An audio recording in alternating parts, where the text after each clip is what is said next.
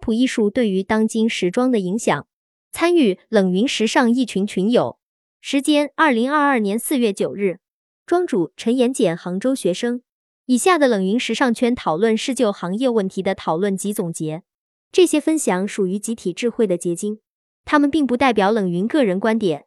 希望通过此种方式能让更多行业人士受益。在 Z 时代之下，时装的款式与风格深受波普时期服装风格的影响。波普时装风格多样，充斥着娱乐性与享受性。一、波普艺术时期。一、波普艺术定义。庄主：二十世纪六十年代，波普艺术运动发展于英国，但它的源头来自于美国。波普的英文缩写是 pop，取自于 popular，是通俗大众流行的意思。波普艺术是在美国大众文化中发展起来的。二、波普艺术是如何产生的？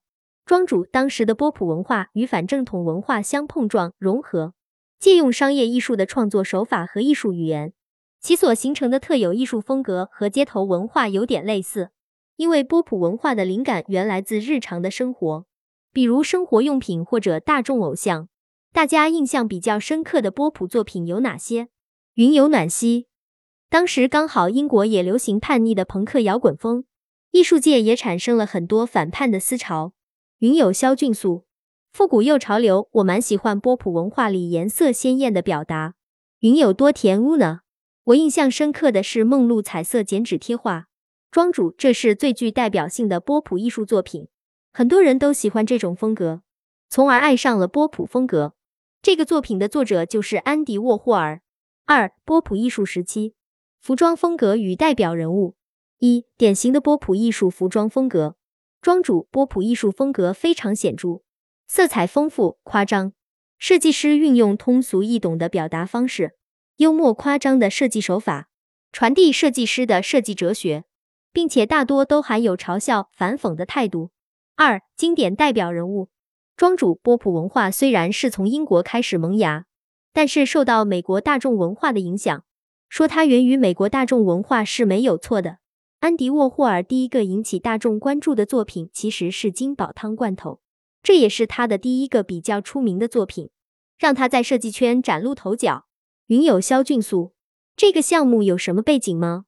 庄主，当时他怀才不遇，因为当时已经有大量非常有名的设计师，他将自己设计的这个罐头挂在商店门口，偶然被一个大佬看到了，他的这个设计方案才在设计圈激起了一点水花。他的人生转折点就是设计了玛丽莲梦露的画像。玛丽莲梦露是当时最著名的大众偶像，人们疯狂的迷恋她。安迪沃霍尔也想蹭这个热度，就画了他的画像，结果一战成名。本来安迪沃霍尔没有固定的画风，但是由于玛丽莲梦露的画像大火，他就将这种画风延续下来，成为一种经典。云有暖溪，玛丽莲梦露家喻户晓。更有传播力，大家也因为这个图像更能看懂安迪沃霍尔的艺术，比较接地气。庄主，大家还有比较喜欢的波普艺术家吗？大家看过草间弥生的作品吗？他的作品非常震撼人心。云有肖俊素，我看过他的作品，有很强的个人风格，重复的点点圈圈。其实他的作品风格也跟他个人的精神状态有点失常有关系。云有丽拉。他的作品有饱满的色彩。云有雪桐，我在上海看过。云有暖溪，他的作品有很多怪诞的元素。我之前也看过关于他精神状态的介绍。云有多甜屋呢？我还记得看过村上龙的一本关于波普的书。他特别擅长把艺术和商业结合。庄主，是的，村上龙也是非常著名的当代波普艺术家。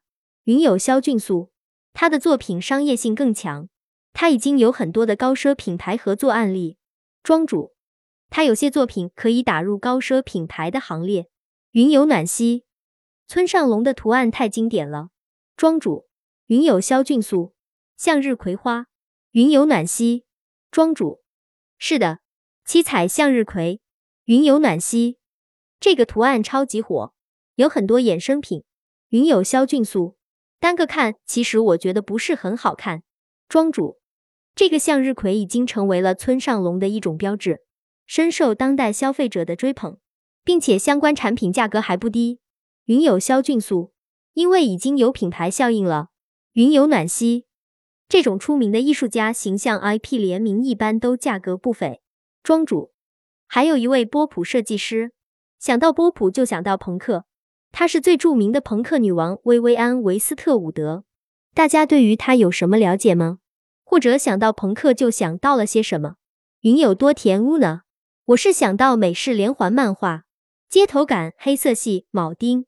云有萧俊素，反叛夸张的风格。云有暖溪，他算是把反叛落实的很彻底，还掀起了性文化的解放。当时有一个当红摇滚女星的一句原创歌词：“我的梦想就是买下薇薇安的所有系列。”庄主，他是当时服装界最著名的波普风格服装设计师，他非常能够体现当时人们反叛的思想。云有多甜屋呢？还有什么波普风的服装设计师？庄主，还有玛丽匡特 （Mary Quant），迷你短裙的提倡者。薇薇安奠定了朋克服装的基础，将朋克风格扩展成一种国际风格，流行于全世界。玛丽匡特的代表作即是超短裙。想想当时的女性还在穿过西裙、长裙、长裤的时候，一位设计师设计出了较为清凉的超短裙，这在那个时代掀起了一股热潮。现在再看当时的服装款式。也看不出过时。云有多甜屋呢？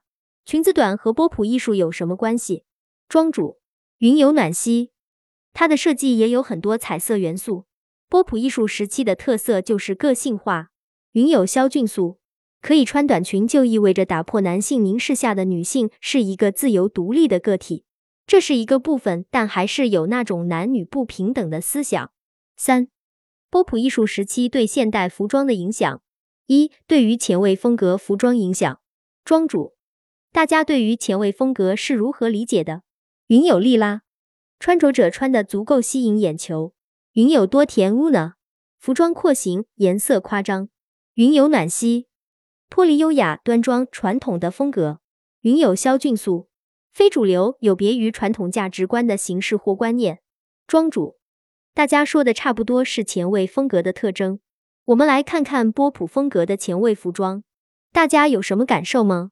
在现实生活中，你会尝试这种服装风格吗？